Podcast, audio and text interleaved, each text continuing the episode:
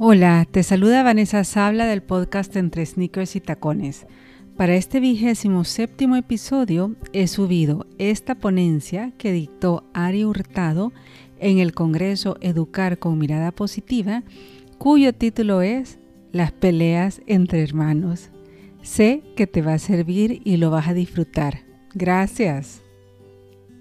Hola Vanessa, es un gusto estar contigo y sobre todo tomando este tema que nos desgasta, como dices, eh, no solo los que tenemos varios hijos, sino que a los que a lo mejor tienen un hijo, pero que tienen ese mismo problema con los primos, con los vecinos. Y espero que se lleven mucho de esta sesión, muchas ideas. Tenés toda la razón, es así. Y para quienes no te conocen, Ari, voy a leer un poco de quién sos, a lo que te dedicas. Eh, Ari estudió pedagogía en la Universidad Panamericana y tiene una maestría en desarrollo humano de la Universidad Iberoamericana.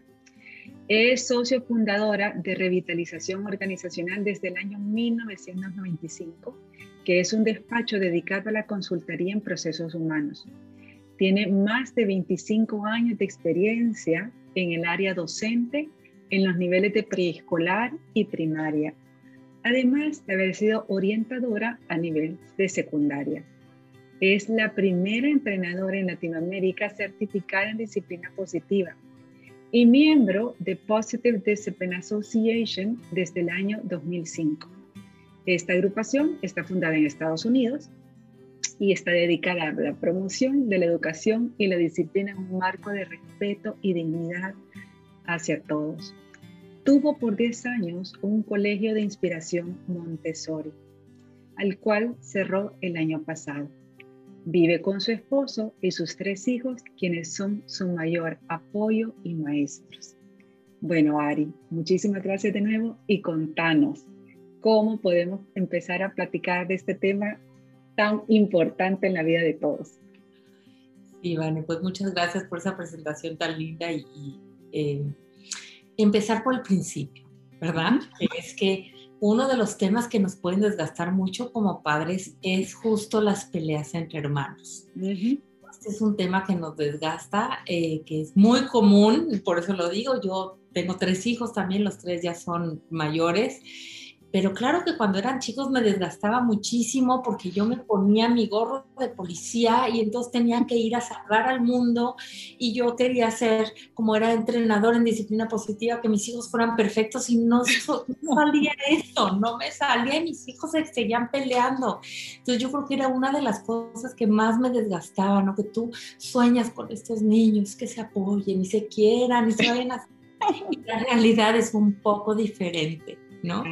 Entonces, lo primero que hay que entender es que eh, un poco de conflicto entre los hermanos es común y es hasta, hasta saludable y es hasta deseable. ¿Lo podrías creer, no? Que fuera deseable. Es deseable. Y vamos a pensar también en las personas que tengan un solo hijo, y lo, quiero mencionar también por esto, eh, que también les pasa igual porque con quien conviven es con quien con quien van a, estar eh, teniendo conflictos. Si no tienen hermanos, son probablemente los vecinos, o son sus amigos de la escuela, o son los primos con los que conviven, es decir, con los pares. Entonces, esto es algo que es muy común y, lo vamos a pensar primero a nivel adulto. ¿Con quién es con quien usualmente tienes más conflictos? Pues con quien más convives, ¿no? Si yo te dijera, fíjate, Vani, aquí mi vecina y yo no tenemos ningún conflicto, no nos vemos nunca jamás. Por eso. No vivimos. Creo que se llama María, pero no estoy segura. Por no, no tengo conflicto con él, pues porque no convivo. Mientras más intensa y más cercana a la convivencia, es donde surgen los conflictos, es mm. donde surgen los desacuerdos, es donde surge esta oportunidad. Entonces, pues obviamente, pues los hermanos tienen que tener conflictos porque convivimos, igual que nosotros con nuestras parejas, ¿no? Una pareja que no tiene conflictos, pues es porque no tiene una convivencia eh, como profunda. Eh, Por eso dicen que ahora en la pandemia eh, tendemos a, pelearnos más, pues sí, porque estamos en una convivencia mucho más intensa, ¿no? Entonces, primero, saber que esto es normal y es común. Y luego dije, deseable. ¿Por qué es deseable? ¿Por qué pensaríamos, no? Que queremos que nuestros hijos se peleen. Entonces, te voy a llevar a la imagen de unos cachorritos de león, vamos a pensar. Entonces, va la leona con sus cachorritos. ¿Qué van haciendo los cachorritos durante el día? ¿Cómo te los imaginas, Van? Jugando entre ellos, buscando alimento, se tiran uno encima de otros y se ruedan. Así me los imagino, buscando a su mamá. ¿De qué servirá esas, esas, yo me los imaginé también, ¿no? Rodando el uno al otro y entonces se van por atrás y se jalan la cola. Entonces, ¿qué es lo que desarrollan estos cachorritos en ese momento? ¿Qué, están desarrollando? Fortaleza, eh, habilidades de cómo defenderse ante otros animales a lo mejor que estén cerca. Eh, eso, eso creería yo. Sí, exactamente, es una parte natural de su entrenamiento para sobrevivir. Y los humanos igual, ¿no? Por eso digo que es deseable, porque la realidad es que si yo me pongo a pensar como adulto y puedo hacer una lista y te invito a ti cuando estás escuchando que pienses, si yo tuve hermanos o primos con los que conviví y tenía conflictos, ¿qué pude haber aprendido de esos conflictos?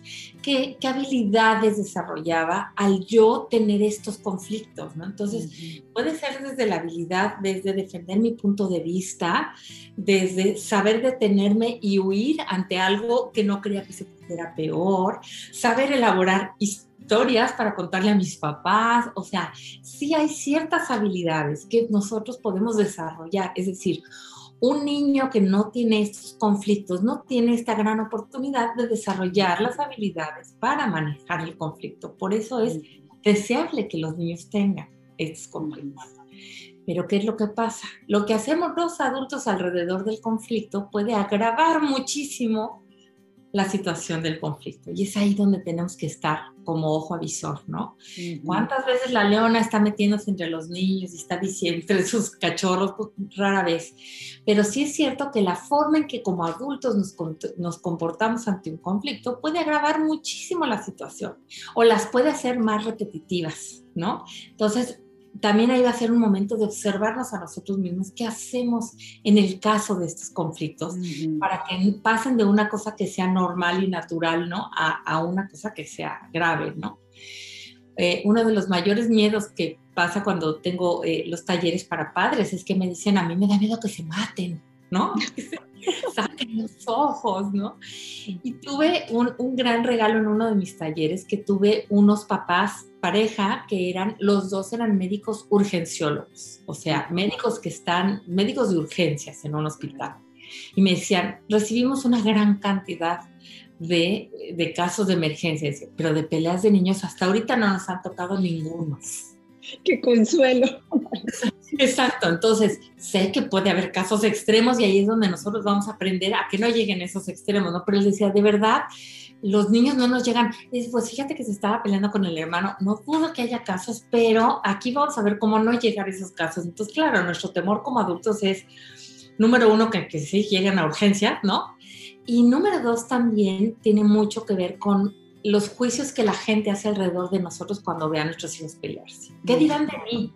Es que mis hijos no se lleven, ¿qué van a pensar los demás? ¿Qué van a decir los vecinos? ¿No? Entonces, estas son las cosas que vamos a estar nosotros simplemente más conscientes a partir de hoy, para que esto que puede ser una cosa, un, un momento de aprendizaje para todos, para los niños, se quede en eso y no sea mayor, ¿no? Entonces eso, eso es lo primero que vamos a ver, ver como que la próxima vez que se peleen nuestros hijos, decir, aquí hay una oportunidad para que aprendan algo, vamos a enfocarlos para que sea así y no que sea eh, de otra forma. Entonces, sí estar pendientes de no agravar nosotros el conflicto. Entonces, ¿cómo podemos nosotros agravar? Vamos primero esa parte. ¿Cómo podríamos nosotros agravar? Y entonces uno es tomando posiciones, tomando posturas acerca de los hijos, etiquetarlos Claro, tú siempre el más grande, más todo el tiempo estás queriendo ser el primero y entonces esto no se puede. Entonces ya desde ahí tú no sabes ni qué pasó en el fondo, pero estás tomando postura a favor de uno y a favor de otro.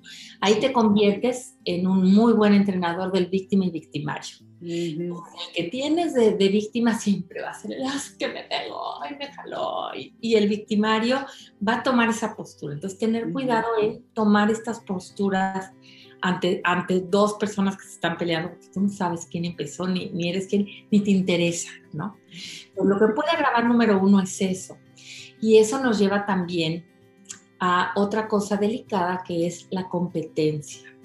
Crear, o sea, uno es tratar de evitar la competencia en ellos, ¿no? Pero hay veces que la generamos. ¿Cómo generamos competencia en ellos? Mostrándonos a favor o en contra de uno, podemos generar competencia cuando realmente, y esto seguramente lo, lo, lo, habrás visto, lo, lo, hablarán en algún momento acerca de lo que pasa con, eh, cuando tú das premios de algo, en lugar de estimularlos y reconocer a cada uno en su forma, en su manera, si yo estoy premiando constantemente a uno, esto crea competencia y esto crea mucho más conflicto y esto está causado por mi forma de abordarlos más que por ellos en específico. Entonces, esto, esto crea competencia. Entonces, si yo evito crear competencia entre ellos, evito tomar postura, eh, eh, entonces su necesidad por pelearse va a ser menor, ¿no? Em, eh, también como poderles reconocer, esto, esto ayuda a que no compitan. Cuando a cada uno le reconoces su esfuerzo, su forma, de una forma y que ayudemos a que todos, entre todos nos reconozcamos el esfuerzo, no el resultado, sino los pasos y cada uno en su forma específica. Esto va a minorar la competencia, entonces aminora eh, los problemas entre hermanos. Como te dije, no los queremos eliminar, porque aquí estamos eliminando esta posibilidad de que ellos desarrollen habilidades que les van a servir toda la vida, ¿no? Entonces, tener nosotros primero observarnos que no estemos nosotros siendo esta parte de generación de conflicto entre ellos, ¿no? Poniendo atención a estas cositas que, acabo de, mencionar. Muy bien. Como te decía, em, nosotros eh, como, como adultos, o sea, las peleas de los niños tienen mucho más que ver con nosotros los adultos de lo que pensamos, ¿no? Y a veces queremos solo que ellos solucionen y llegamos y hacemos algunas cosas por detener en el momento y esto se repite y se repite. Entonces, el observarnos primero nosotros como adultos que estamos alrededor va a permitir ver que estas peleas realmente sí tenían mucho más que ver con nosotros de lo que pensábamos, de lo que en realidad hay ahí, ahí con ellos, ¿no? Entonces, eh, algunas de las cosas aquí más adelante voy a dar también algunas estrategias, ¿no? Pero algo que podemos empezar a inculcar en ello es que tenemos, sí tenemos que inculcar ¿no? algunas normas y prácticas de seguridad que sean acordadas en un momento que no haya conflicto. Por ejemplo, cuando yo conocí a mi esposo, me acuerdo que ellos son tres hombres seguiditos, se llevan un año cada uno y luego viene una niña y luego al final otro niño, ¿no? Pero estos tres hombres seguiditos, pues imagínate estos cachorros de león, ¿no? Cuando era el chico, ¿no? Pero ellos sí tenían una regla de no pegarse en la cara, en el rostro, no se podían pegar ahí. Y entonces me acuerdo que me contaban, ¿no? Estaban así en la maroma, peleándose, muy físicos, ¿no? Sin nombres muy físicos, peleándose y de repente, me pegaste en la cara, me pegaste, ay, sí, perdón, perdón, perdón. Y lo veía así. ¿Cómo podemos hacer sí ciertas reglas de orden de que cuando uno diga alto, tiene que ser alto, ¿no? Entonces, como quedan en estas cosas, sí, básicas de seguridad, ¿no? O sea, sí cuando tienes tú que intervenir, y ahorita vamos a ver cómo, cómo intervenir por una cuestión de seguridad, ¿no? Pero sí empezar a trabajar con ellos en estas reglas básicas y saber que es normal que se peleen y que tú lo vas a hacer, eh, eh, lo vas a de alguna forma permitir, ahorita vamos a ver que cómo y hasta dónde, ¿no?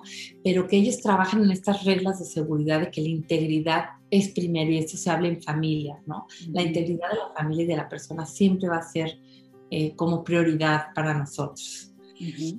Y, entonces en, estas formas que, te voy a compartir el rato, vamos a ver cómo en realidad sí desarrollas capacidades que les sirvan toda su vida para resolver. No estoy pensando siempre en peleas de golpes, ¿no? Pero cómo resolver conflictos en su, en su vida, ¿no? Cómo vamos a aprovechar este momento para... Eh, eh, para desarrollar lo que siempre queremos, ¿no? Que nosotros vemos la disciplina más que una forma de controlar los comportamientos, los vemos como un, pretexto, digamos, una forma de desarrollar habilidades de vida. De eso se trata la disciplina, no de controlar comportamientos, sino de desarrollar habilidades para toda la vida. Eh, otra cuestión muy importante en cuanto al manejo de nosotros mismos como adultos en, en esto del, del, de, los conflictos entre hermanos es cómo nos hacemos cargo de nosotros mismos también, ¿no? Eh, a veces como papá tú llegas ya al conflicto ya cansado ya sin, sin paciencia, y otra vez están peleando, es que no puede ser, es que sus gritos me tienen hasta acá. Y esto también habla más de mí que de ellos. Es decir, ¿cómo me tengo yo que cuidar como padre para poderme mantener al margen? ¿Qué tengo que hacer de técnicas de autocuidado, de reflexión, de que, a veces lo piensas, dices, es difícil, ahorita en la pandemia también a veces es difícil, pero es como nada más meterte al baño y respirar y, tratar verdaderamente de cuidarte para que no llegues tú al conflicto siendo una flama mayor, digamos, en, en, ese incendio, sino algo que apacigüe. Y para poderme yo mantener al margen, también me tengo que cuidar como papá y entender que el conflicto entre mis hijos habla de lo que es ello, no, no, no, no tomármelo personal, ¿no? Que sí tiene que ver conmigo, pero no, no tomármelo personal para que no sea eh, algo que me afecte mucho más. Entonces, muy, muy, eh, con, mucha observación hacia mí mismo y qué necesito hacer yo para llegar de mejor manera a afrontar estos conflictos. Claro. ¿Cómo vamos a hacer? Cuando, bien, súper bien. Cuando, a ver, entonces, lo que nos recomendas es que si yo como mamá estoy alterada emocionalmente cuando veo a mis hijas o a mis hijos pelearse, ese momento, antes yo de hacer algo, enfocarme en mis hijos, primero me tengo que enfocar primero en cómo estoy yo, enfriarme para luego abordar el problema. Es así. Exactamente, porque si tú llegas irracional con el cerebro no tomando las mejores decisiones a un conflicto de dos personas que van a estar de forma irracional, ¿no? Porque eso lo sabemos, cómo funciona el cerebro. Cuando tú estás en un conflicto, el cerebro está viendo cómo sobrevivir a este momento y esa forma de sobrevivir usualmente tiene que ver con el atacar o huir o paralizar, que es la amígdala, ¿no? Entonces estamos secuestrados por la amígdala en esos momentos y entonces no nos deja, el cerebro nos deja tomar las mejores decisiones. Si hay dos personas en conflicto así y llega una tercera de la misma forma, lo único que va a hacer es meterse al remolino con ellos, ¿no? Claro. Y lo. Entonces hay veces que hay que respirar y decir, esto no es conmigo, no pasa nada, eh, ¿no? Todo lo que yo tenga que hacer y cuidarme durante el día también, porque esto no se va a resolver de la noche a la mañana, ¿no? Pero ¿cómo claro cómo cuidarme en el día para que esto no, no cuando yo llegue a esto, no, ya, no llegue ya cansada y ya estresada. Buenísimo, buenísimo, me encanta. Entonces, te voy a compartir ahorita, sí, algunas estrategias de qué se hacer para, eh, para que estos conflictos entre los hermanos puedan ser un momento de aprendizaje más que, em, más que un momento de tensión para todos, ¿no? Entonces, eh, las herramientas es, vamos a enseñarles a los niños, y esto parece obvio, a identificar el problema. Entonces, ¿qué pasa si vemos a dos de nuestros hijos peleándose por uno de los juguetes, ¿no? Entonces llegas y que te dicen, no, es que yo quiero juguete, no, es que yo lo vi primero, es que él ya lo tuvo, no, pero es que me toca. Entonces, ayudarles a identificar el problema es que usualmente si tú les preguntas cuál es el problema, es que él ya lo tuvo y es que yo lo quiero. Entonces, identificar el problema significa sacar el problema de entre nosotros dos. Por ejemplo, se dice, ah, entonces lo que veo es que los dos quieren jugar con el mismo juguete y solo hay un juguete. Este tipo de lenguaje les ayuda a ellos a identificar. Esto no sé si les haya pasado, pero a veces es común. Lo que veo es que los dos se quieren sentar en el asiento de adelante del coche. Eso siempre pasa, ¿cierto? Solo tenemos uno, ¿no? Entonces hay veces que hasta inclusive utilizar el humor, y fíjense que no es burlarse, utilizar el humor. ¡Qué barbaridad! O sea, imagínense el pobre asiento con los dos encima, pues no se puede por seguridad. Entonces, ¿qué podemos hacer? Veo que los dos se quieren sentar en el mismo asiento. ¿Qué podríamos hacer para resolver? Y al principio también me de, no, ya vas a empezar. Sí, lo sabemos, pero entonces esto nos ayuda igual como adultos, ¿no? Poder entender cuál es el problema, ¿no? ¿Cuántas veces como adultos te has preguntado eso? Pues muy pocas veces, ¿no? Entonces, es identificar cuál es el problema, no de quién es el problema, sino cuál está siendo el problema, ¿no? Por ejemplo, los dos quieren jugar con el mismo juguete, ¿no? Los dos quieren subirse al mismo tiempo a los columpios. Eh, e identificar el problema y que ellos lo empiecen a, a manejar como una forma diferente. ¿no? La segunda herramienta es, como bien lo decíamos, cómo nos tenemos que asegurar que la temperatura haya descendido, que, la, que, que, estemos en una forma más tranquila. Y ellos pueden entender que cuando nuestro cerebro está está en, un estado no racional, no podemos llegar a acuerdos y lo único que queremos es agarrarnos a golpes, ¿no? Entonces, primero practicar, veo que están ahorita muy molestos por esto, los dos están muy molestos, los tres o los cuatro están muy molestas por esto, vamos a dejar este problema un momentito, vamos a dejar aquí el juguete, vamos a dejar aquí el control remoto de la tele, vamos a dejar aquí la computadora para que ustedes se tranquilicen y de una vez que estén tranquilos podamos ver cómo resolvemos el problema, ¿no?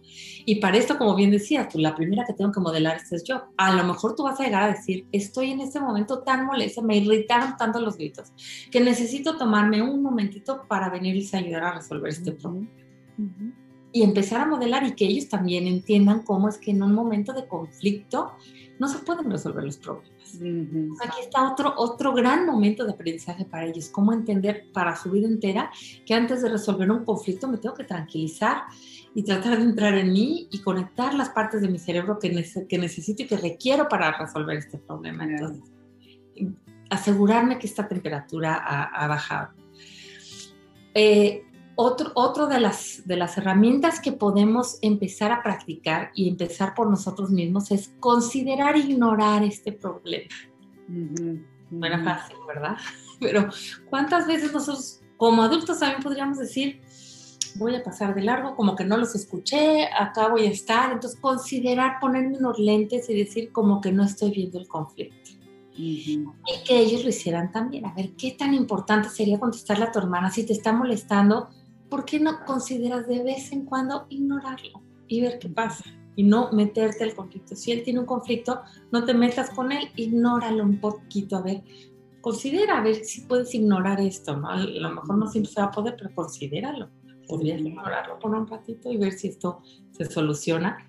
Igual como adultos, ¿cómo nos serviría a nosotros a veces ignorar las cosas que pasan a nuestro alrededor?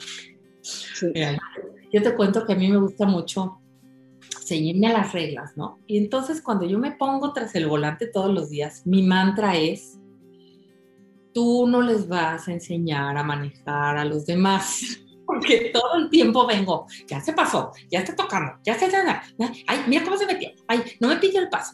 Entonces todo el tiempo voy así y entonces tengo que ignorar y decir, bueno, ¿a mí de qué me sirve? O sea, no soy su instructor de manejo, yo no soy. Entonces mi mantra es, me pongo al volante y tú no les tienes que enseñar a manejar, relájate, qué ganas con eso, ¿no?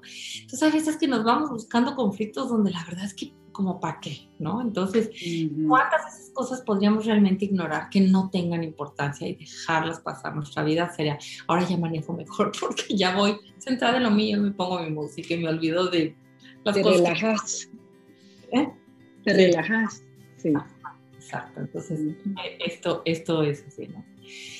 Em, el, punto número cuatro de herramientas que les podemos ir enseñando es cómo podemos hablar para resolver los problemas de forma respetuosa.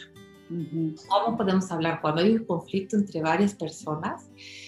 cómo nos decimos, cómo nos referimos al otro, cómo después de que ya la temperatura bajó, cómo puedo exponer mi punto de vista o mi necesidad en el momento, ¿no? Y esto oye de, eh, podría sonar como de, un eh, lenguaje muy de adultos, pero hasta desde los chiquitos les puedes decir, ok, ¿cómo le puedes pedir eso y que él no se sienta mal? Vamos a pensar en algunas palabras. ¿Cómo se lo podrías pedir la próxima vez? ¿Cómo? Entonces, ¿cómo resolver conflictos? Eh, hablar del problema y los conflictos de una forma que sea respetuosa para todos, tanto para el otro como para mí. Esa es otra de las habilidades que podemos ir enseñando.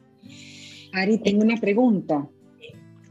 Si nos está escuchando eh, mamá o papá que tiene niños menores de cuatro años, ¿de qué formas concretas se les puede enseñar a los niños de, menores de cuatro años que no manejan todavía un lenguaje, o quizás menor incluso, menores de los tres, a eh, hablar o pedir las cosas de forma respetuosa?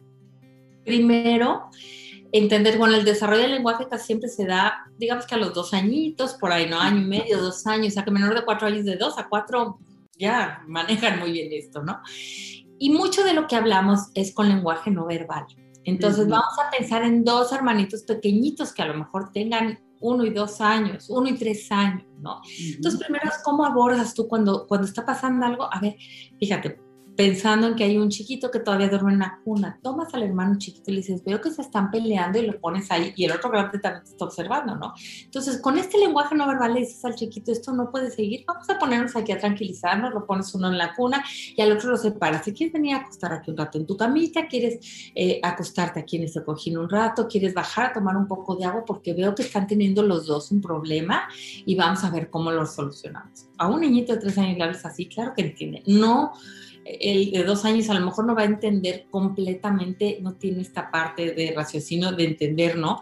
Esa es otra cosa, del que el otro se está sintiendo mal, no tiene esta parte de empatía todavía desarrollada. El lenguaje no verbal tuyo, de lo que estás haciendo, que no estás agarrando ni a uno ni a otro, ni estás castigando a otro, sino que estás, estás ayudándolos a que se tranquilicen. Entonces, aunque sean muy pequeñitos, claro que ellos van entendiendo que cuando algo pasa y lo van desarrollando, dice, ah, cuando nos peleamos nos separan y nos tranquilizamos y luego regresan, entonces a lo mejor regresas con el grande, ya estás más tranquilo, regresamos por tu hermano, vamos a sacarlo de la cuna y le dices al chiquito también, ya estás tranquilo. Entonces, parecería que todo esto es solamente por el grande, pero el chiquito también lee tu lenguaje no verbal y también va entendiendo otras ¿no? Entonces, claro, no olvidar a los chiquitos porque es chiquito y entonces lo que te pasa es que el grande es el victimario, ¿verdad? Y el pobre chiquito es una víctima y no sabes cómo fue el que le jaló el pelo antes y, fue lo que generó todo esto, ¿no? Entonces, estar, estar con mucho ojo, porque claro que tendemos a proteger a los chiquitos desvalidos, pero los chiquitos desvalidos se saben defender bastante bien, ¿no? Simplemente estar parejos, como dicen, tratar a todos por igual y no, y no empezar desde chiquitos en, en, esta parte de hacer uno otro. Y sí tener confianza en, que, en cómo tú modelas tu lenguaje no verbal, tu forma de acercarte, tu forma de hablarlo, ¿no? Y ellos luego lo van a ir desarrollando. Muy bien.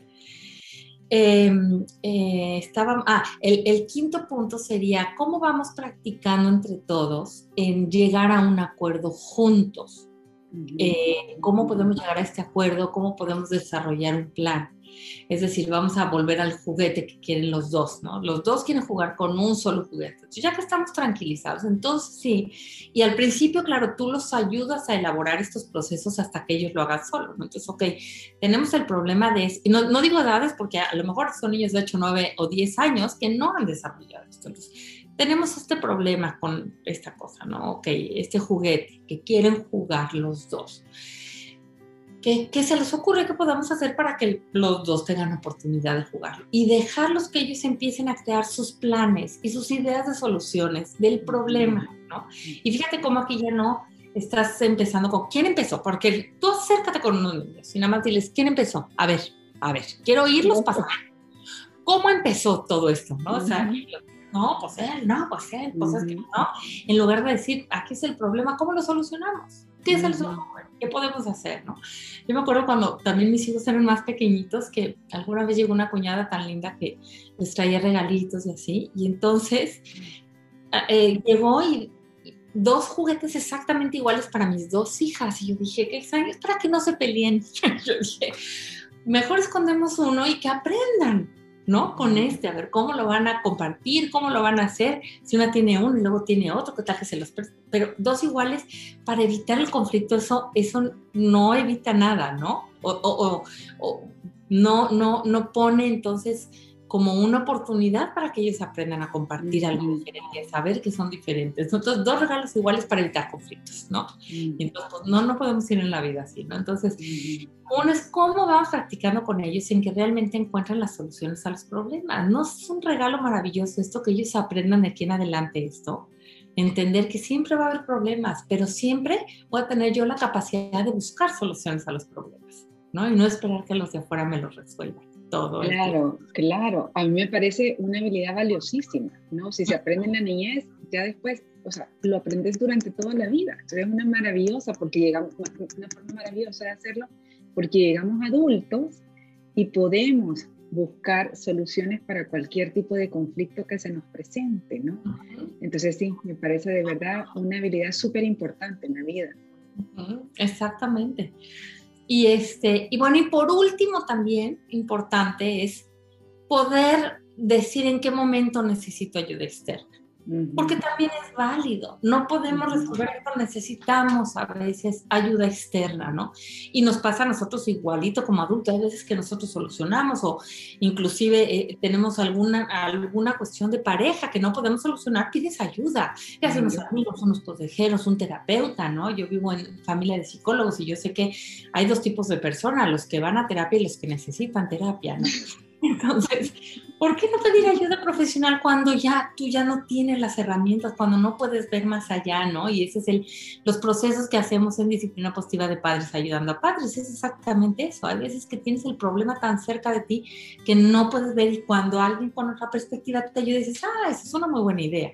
Entonces, también poder poder eh, eh, aprender en el momento en que yo requiera ayuda eso también es importante, lo que no significa que todo el tiempo necesite ayuda de fuera. Es primero todos estos pasos previos de cómo podemos ayudar y, yo tener el poder. Imagínate, ah, estamos pensando en estos niños que necesitan demostrar el poder, ¿no? Es decir, que ellos son los que mandan, poder decir, yo puedo resolver esto, yo no necesito a mi mamá que venga a ayudarme, yo puedo resolver esto. Entonces, imagínate ya que vimos todo esto, ahora ves las peleas y dices, ay, qué padre, ya quiero que mis hijos se peleen porque quiero empezar a desarrollar una de estas, al menos una, ¿no? Y pues de cómo, cómo ayudar a, a, identificar el problema, cómo, cómo practicar el bajar la temperatura antes de resolver los conflictos, cómo puedo a veces ignorar las cosas y dejarme de estar peleando por todo lo que pasa en esta vida y centrarme en elegir mis batallas. Digo yo, ¿cuáles son estas batallas que sí quiero elegir, no? Al siguiente fue cómo vamos a hablar del problema en forma respetuosa para los dos, ¿no? Para los o los tres implicados que estén implicados, cómo generar esta lluvia de ideas, de soluciones a los problemas que nos pasan. Y finalmente, eh, cómo, cómo pedir ayuda en caso, en caso necesario, aprender también a decir no puedo, necesito ayuda. Entonces, bueno, esas son básicamente como en un pequeño resumen estas herramientas que podemos aprovechar en los conflictos entre hermanos y como decimos entre mi hijo y el vecino, entre mi hijo y alguien. A veces, este, pues en la escuela ahorita que están haciendo muchos de ellos homeschooling, ¿no? ¿Cómo, cómo podemos eh, hacer eh, que nuestro hijo ya sea único con los hermanos pueda ayudar a resolver estos conflictos? Porque, porque la, la buena noticia, Vane, es que los conflictos no se van a acabar. Nunca. ¿No? Cuando me decían, oye, tú que ya tienes hijos grandes, que como, mira, la verdad, la verdad, los años más difíciles en la crianza de los hijos son los primeros 30 años, ya después ya es un poco más fácil. Entonces, siempre van a haber conflictos, es algo natural y es, es como pensar que en cualquier relación no haya conflictos, ¿no? O sea, siempre que, que, convivimos en la intimidad va a haber conflictos que no nos ponemos de acuerdo y qué padre que haya conflictos ¿no? Qué buena noticia. Lo importante, como decimos, es saber qué vamos a hacer para que ese conflicto no acabe destrozando relaciones de por vida. Eso no lo queremos, ¿no? Y, parte de cómo abordemos estos conflictos entre hermanos, pues sí va poniendo la pauta de qué relaciones vamos a tener ya de adultos con nuestros hermanos, con nuestros amigos, con nuestros vecinos, con nosotros mismos. Entonces, si ahorita podemos darles esas herramientas para que ellos lo solucionen, pues es un gran regalo, un gran regalo. ¿No? Buenísimo. Ari, muchísimas gracias. Sé que estas herramientas le van a servir tanto a tantos papás o mamás que nos escuchan hoy. Así que te lo agradezco muchísimo. Te agradezco tu tiempo, tu disposición y haber hecho esta charla tan amena. Antes de irnos, les voy a dar un último muy rápido, ¿no? Eh, solamente lo haríamos de forma presencial, pero bueno, en grabación al menos. Simplemente la próxima vez que tus hijos tengan un conflicto, vas a tener tres opciones y vamos a ver qué sucede de ellas. Se llaman las tres S. El primero y el más difícil es soportar. Es decir, los otros están peleando una vez que ya estás trabajando estas herramientas. Sopórtalo, es quédate ahí para asegurarte que no se saquen los ojos, que no llegue a grave, pero no intervengas. El segundo es salte tú. Es decir, ves el conflicto y te vas al cuarto de fondo. Te mueves tantito. Vamos a ver qué pasa, a ver si no te van siguiendo. Mamá, mamá, mamá. Y el tercero es sácalos. Si estás en un lugar público y necesitas, estamos en una reunión familiar o en algo, te llevas a todos los que estén peleando, vamos aquí afuera para que aquí afuera lo puedan resolver. Y vamos a ver qué efectos tiene esto, ¿no? Como me decían, mamá, no vas a hacer nada, y yo. Buenísimo. Entonces, sopórtalos, sácalos o salte tú. Muchísimas gracias, Ari. Te agradezco. Gracias, Vanessa, por la invitación. Un gusto estar contigo y ojalá que esto le deje una semillita de esperanza y de aliento a todos los que nos escuchan. Así va a ser. Estoy segurísima que así va a ser. Me despido y te mando un beso en la distancia. Gracias. Bye.